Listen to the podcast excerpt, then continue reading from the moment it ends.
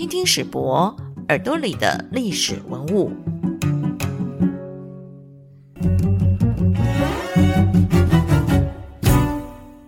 亲爱的朋友，大家好，欢迎收听《听听史博耳朵里的历史文物》，我是节目主持人朱佳琪。这个节目呢是由国立历史博物馆的馆刊《历史文物季刊》企划制作。我们会依每一季不同的主题，邀请专家好朋友来聊聊历史文物的多元内容。在这里呢，我们将跨越时空的限制，打造出一个听的行动博物馆。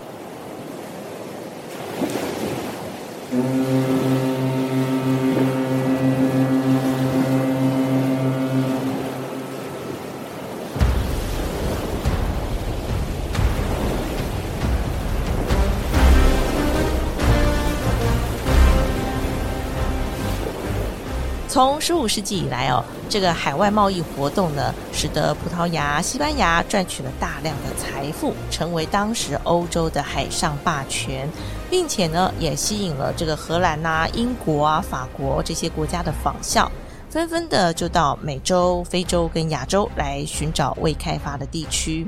那就在这样的潮流之下呢，台湾分别就成了西班牙跟荷兰的据点。这一期的历史文物封面主题是十七世纪的台湾故事。我们要乘坐时光机，透过文物跟画作来看看当时台湾的社会现况。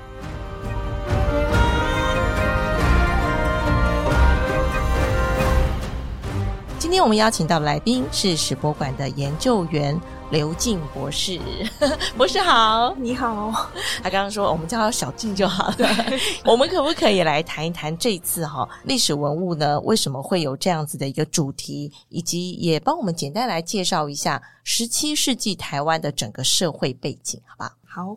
谢谢主持人介绍。其实一开始呢，是呃，今年的那个文博会的主题是紧扣着一六二四年台南开港的这个目标，然后呃，文博会就会呃做一些相应的这个活动设计啊，跟一些博览的这个内容。嗯，那呃，因为这这一期的历史文物为了呼应这个主题，那他就把这个。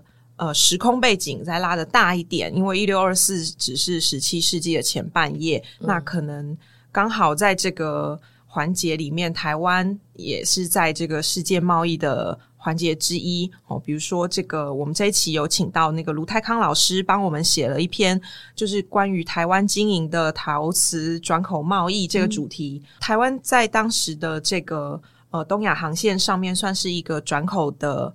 蛮重要的一个港口，嗯，因此这一期的历史文物就将整个这个主题定位在十七世纪的台湾故事。那除了呃背景的介绍以外，呃，另外有请那个翁佳音老师，就是帮我们讨论这个台湾的地名哦。然后还有林玉纯老师讲到这个，以我们有一件馆藏品是郭雪湖的。这个 Junk 容客船的这个画作，那他他也有上其他的 podcast 也有介绍过。然后呃，另外还有我的一篇小小文章是讲安平湖，因为安平湖是我觉得蛮可以代表台湾的一种很特色的贸易陶瓷。嗯，哦，那另外还有本馆文博会的窗口，就是雅璇博士他介绍他们文博会的这次展览的重点。所以这次我们感觉上就是。呃，史博馆这边我们的文物跟画作会比较多，是放在贸易交流的这一块，对不对？是的。那我们是不是也可以来谈一下？刚才有提到嘛，台湾在这个时期呢，其实是呃做这个转口贸易的主要的一个角色哈。所以呢，也可以知道，就是说，哎，那当时这样子的背景，一定会有很多这个商船呐。那根据过往的这个历史记载，当然就是有商船，那可能就会有一些在航行当中不幸沉没的这个状况哦。但是我们想，在这样子一个情况之下，打捞的过程当中，这些出水的文物好像也就成为了去了解当时背景的一个关键的物件了。那所以我想在呃这个地方，是不是也可以来谈一谈，就是当时荷兰人在台湾有没有一些相关的这个沉船记录，然后可以从当中去看到那个时代贸易的情况。呃，我会先从那个台湾的平面图来来谈，就是。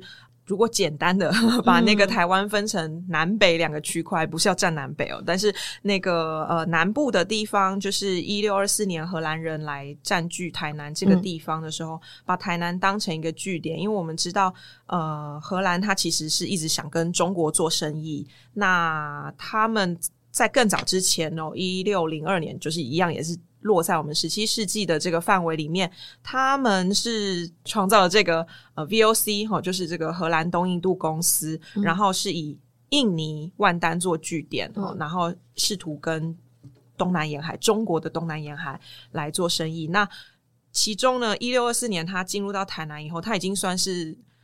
已经很靠近中国的一次，最靠近中国一次。那再早一点点，早两年呢，其实它也是以澎湖做据点哈。那那这个是南部的部分，然后北部的部分呢，其实在一六四二年，也就是十七世纪中期的时候，西班牙人占领了这个基隆、护卫，就淡水北部的这个区域。那他们同样也是把它作为一个这个。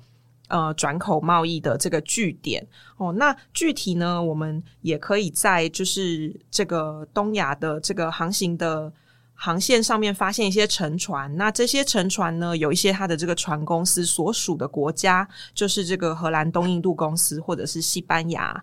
对，那这个呃安平湖的这个文章里面也有谈到，就是荷兰的沉船是以头盾沉船，它其实是沉没在越南这个海域。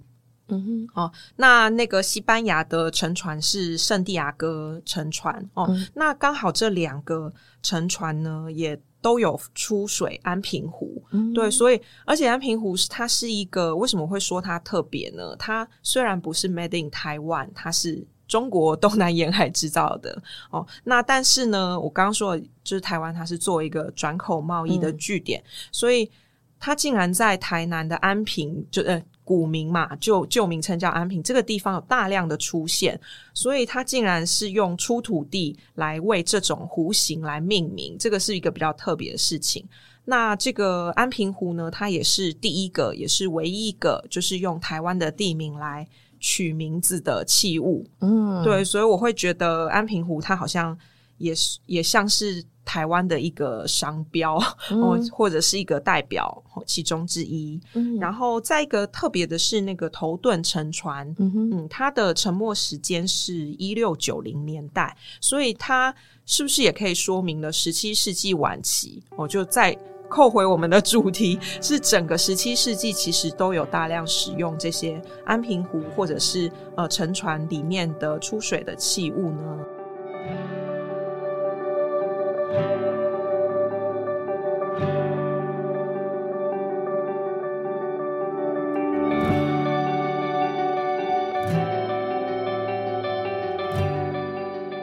我们刚刚讲说台湾是一个转运站嘛，哈，转口的贸易。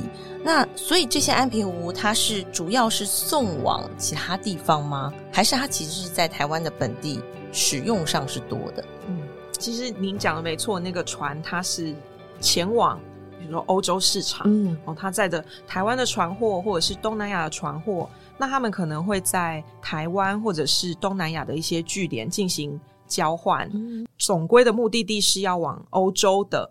对，那也呃，我在观察那个头盾的那个船货的时候，也有一个很神奇的发现，就是它出水的商品里面，就是有景德镇的青花、漳州窑的青花，就是一些瓷器哈，或是白瓷。那这些东西我们都还可以理解是。要卖往欧洲市场，对哦，那甚至有一些德化的猪油白的白瓷，然后还有一些铜镜、铜人像，还有端砚跟墨条。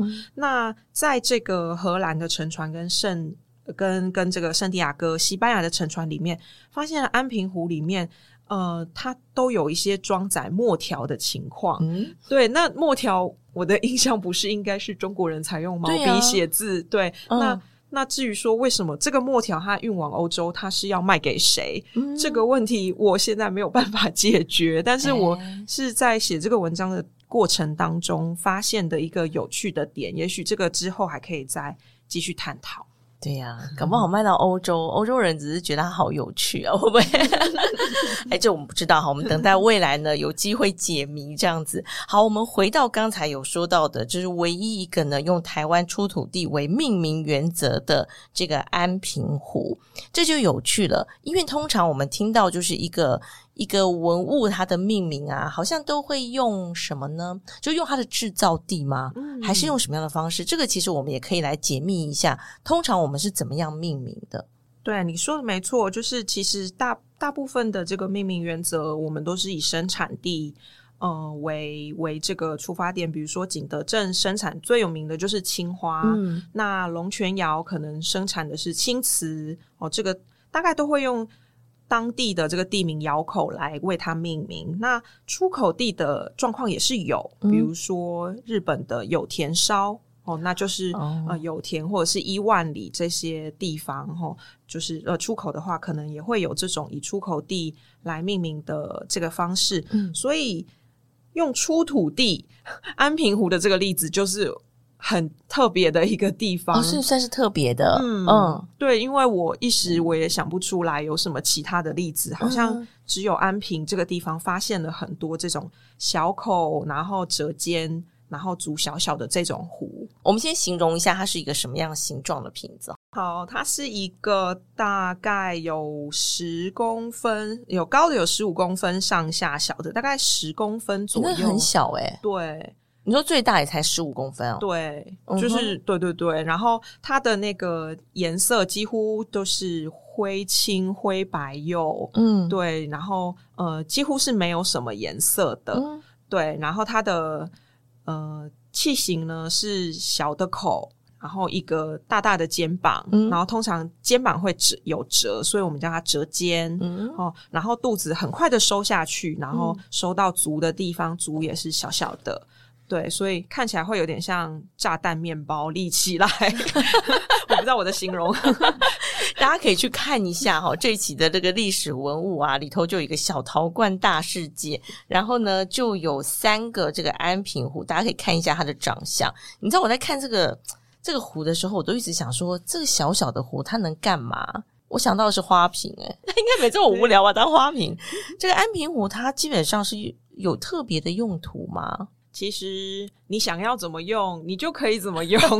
小孩子才做选择，我都要，都要，都要。对对对，其实这个安平壶的用法。有很多的说法，有人说是这个郑成功时期来拿来盛火药的东西，所以又有一个名称叫做国姓瓶。哦，那也有人说是大陆移民来台的时候装药材用的，然后也有人认为是装死人骨灰用的，有人认为是这个荷兰人留下来的。但总而言之，它是从呃东南沿海交换。交换进来，那有一些乡野传说哈，没有办法证实。但是最早落能够落为那个文字记录的话，是连横。对，他在日治时期的时候，其实他有在报纸上，呃，就是有提过说他在台湾的某一个衙门里面，然后有看过这个呃安平湖拿来装火药的嗯的这个遗迹，所以这个是蛮早之前就可以，嗯。就认识到台湾人自己认识到安平湖的重要性，这样子。那接下来还有几个线索，就是文章里面有提到三个安平湖，就是本馆藏的三个安平湖，然后其中两个就是完全没有装饰的，基本上就是灰青灰白釉这一路的，就是图上面两个图片。大家如果有买那个书的话，可以一起。参照 上面那两两个蓝瓶壶呢，其实是跟徐炳买的。那徐炳是谁呢？徐炳是板桥林家的大掌柜、大管家哦。他在那个富贵人家家里面生活，一定有看过很多好东西。对，那至于寻常百姓家用，就不可能是火药罐了吧？所以。你你如果想要拿来插花也可以，对。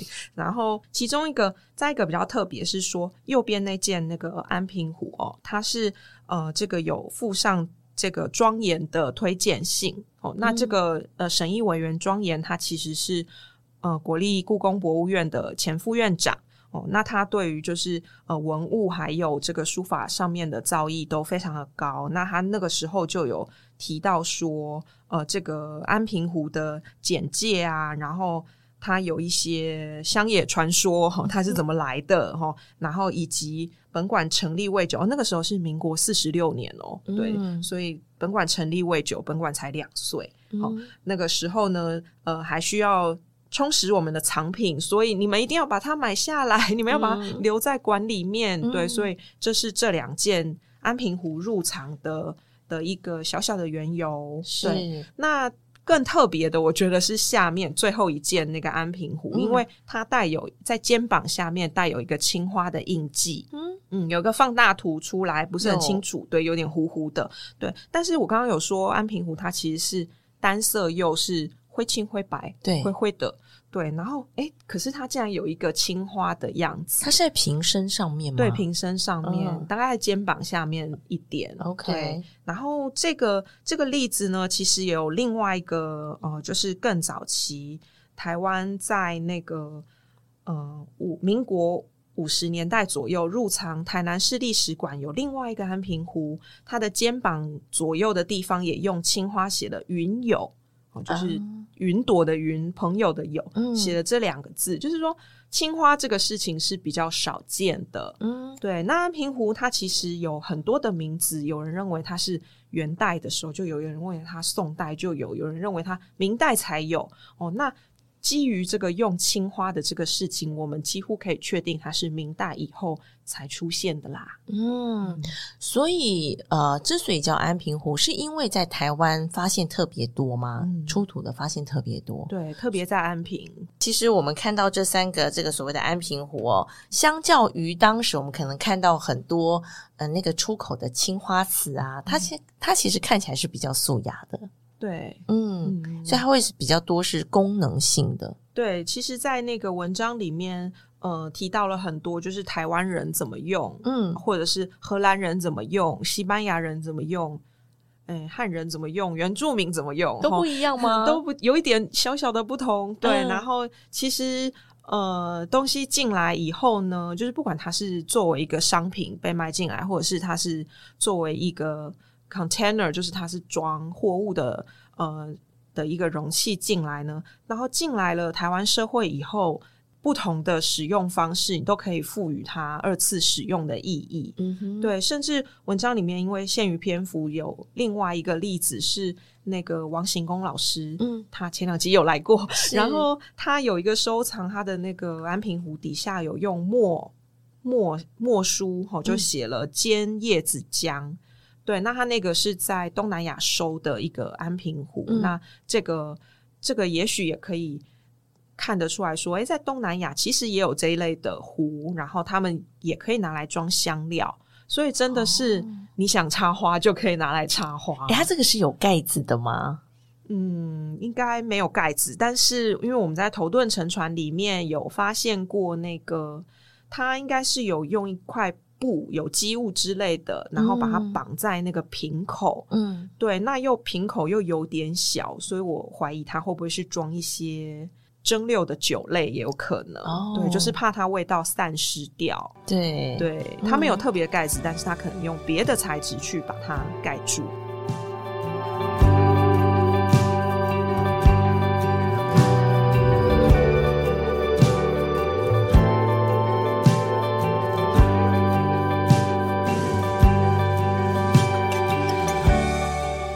自己是学考古的，其实我对于考古非常的好奇，而且也非常的有兴趣。尤其呀，就像像我说这个所谓的陶瓷的考古，它其实因为它就是个易碎品。当我们就算是那个沉船捞出来的文物，可能碎掉的几率也很高吧。陆地上挖出来的会比较 比较碎，然后沉船因为它是整个对对对整个柜子，而且它可能外面还有一些包装或者是盒子之类的，那反而可以。呃，保护它就是呃，还还挺完整的，只是说表面它会受到海水的侵蚀，嗯，对，然后可能就会看起来雾雾的，失去了它原本的光泽。那其实，在出土文物当中，可以看到很多陶瓷品，它其实都已经是碎片了。你们要怎么把这些碎片这样拼拼拼拼拼拼出一个当时背景的，然后甚至于可以说了一个故事，然后让我们了解到说，哦，当时的社会情况是这样的。其实不一定要学陶瓷考古，你们 只要就是喜欢，然后去接近，然后我觉得对东西够熟，对，因为比如说你刚刚问我那个青花，它是在哪个位置？嗯对，那有时候你在现场拼对的时候，就是这个当然是我们的呃考古整理的一个工序，就是你看到一小块的地方，你就知道那是某哪一件的哪一个部位，比如说壶嘴啊，或者是把手啊。对，其实你对东西如果够熟的话，你就可以，嗯、就是。就是很快就可以联想到说啊，这个是安平湖的肩膀的地方，因为它有折肩、嗯哦，嗯对，就是诸如此类的。啊，所以其实真的是从一个小碎片，然后我们可以去拼出一个当时的社会背景，超厉害的。那在这边我也想问问小静是怎么样踏入考古这个领域？怎么跳坑的？对呀、一般人怎么会想到说我要去学习考古这件事情呢？其实我是喜欢陶瓷，嗯一开始是喜欢陶瓷，然后在台湾可能比较难看到实物，我想要大量看到实物。嗯对，尤其学器物的话，可能有一个经验是你要上手，就是你实际摸它的那个重量、感觉、温度，嗯，对这个经验有点难传承。嗯，对，那如果说去念考古的话，就可以看到很多碎片了哟。所以你当时是很想去摸到那些碎片，对，嗯对，所以有一个这样子入门的这样子的因缘，对，然后还有一个小故事，可能可以跟大家分享，因为可能是学器物出出来的关系，所以我觉得对那个物质物品好像会特别的执着跟在意。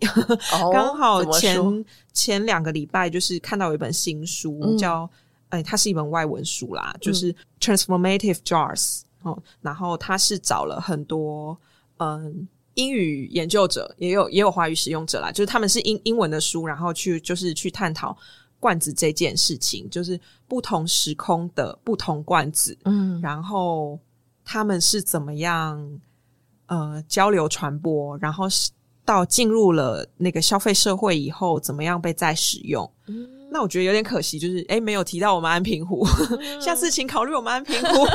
我们可能再需要再推广一下这样对子。对对对，外国很有趣哎，所以他会用什么样的角度去切入这件事情啊？嗯，因为他是找不同的作者去写，嗯就大概有五六位作者，那每个人他其实都是做案例研究，就不太一样。像有有一位我记得好像是写十四到十六世纪的东南亚的罐子，嗯对，因为那个时候也有在重新考虑说，诶，那安平湖既然它是作为一个嗯、呃好像盛装器，嗯，在这个船货里面，那它可以被称为商品吗？对。可是我马上就又想到一个例子，就是我们在讨论呃九世纪的沉船黑石号的时候，哦，它是在印尼的一个沉船，那它上面的船货其实都是陶瓷，几乎都是陶瓷啦。嗯。那我们在上课的时候，就是有学到说，嗯、黑石号的货物，陶瓷货物，它有一个经典的四组合，嗯哦，分别是湖南的长沙窑，然后浙江的越窑，就是属于青瓷系列的；那河北的邢窑，这个是属于白瓷系列，或者是白釉绿彩低温的系列。呃，最后一个是广东的大罐子。哦，因为我们在船货里面可以看得到，这个广东大罐它是拿来做盛装容器的，而且它非常大。然后其他的长沙窑的碗，它是一圈一圈垒在这个罐子里面的。然后它等于也是有一点压舱的作用，因为它要够重，让这个船嗯吃水，对，才会保证它在这个航行的路途中比较平稳。嗯对，所以在后来也是有在讨论说，诶，广东的罐子，那具体到底是广东的哪里做的，哪一个窑口做的？那也是有人提出不同的看法，认为说，呃，东南亚也可以做这类的罐子啊，对，嗯所以。罐子这个事情，你要把它看成商品也是可以的，也没有什么不可以啦。安平湖它是商品吗？那我觉得还是可以算商品诶、嗯，对啊，因为它就是你东西既然都出海一次了，你尽量就是要让你的东西换得越多的钱，CP 值越高，换回来越好。所以即使是那个盛装器，它也不要用一般的木箱，它要也可以换成钱，嗯多多的。所以基本上对于学器物的人来说，光是一个罐子，他要研究的面向就非常的多。对。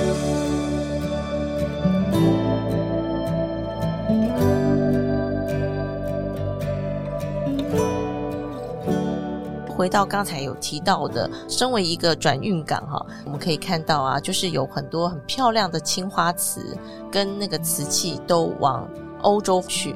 我也想知道，当时欧洲他们看上青花瓷。通常会用这些瓷器陶瓷来做些什么功用？因为像我们刚刚讲到的安平壶，它是属于当容器来使用。但是当时是不是有很多青花瓷，比如说当成装饰用的？有有有有，就是嗯，当然这个可能也会涉及到市场区分的问题。就是您谈的那个欧洲的市场，他们的确是蛮多，尤其呃，就是大概转变期，就是明末清初这一段时间 哦，然后。呃，这个海上贸易也非常活络，那也有很多的中国的瓷器卖到欧洲。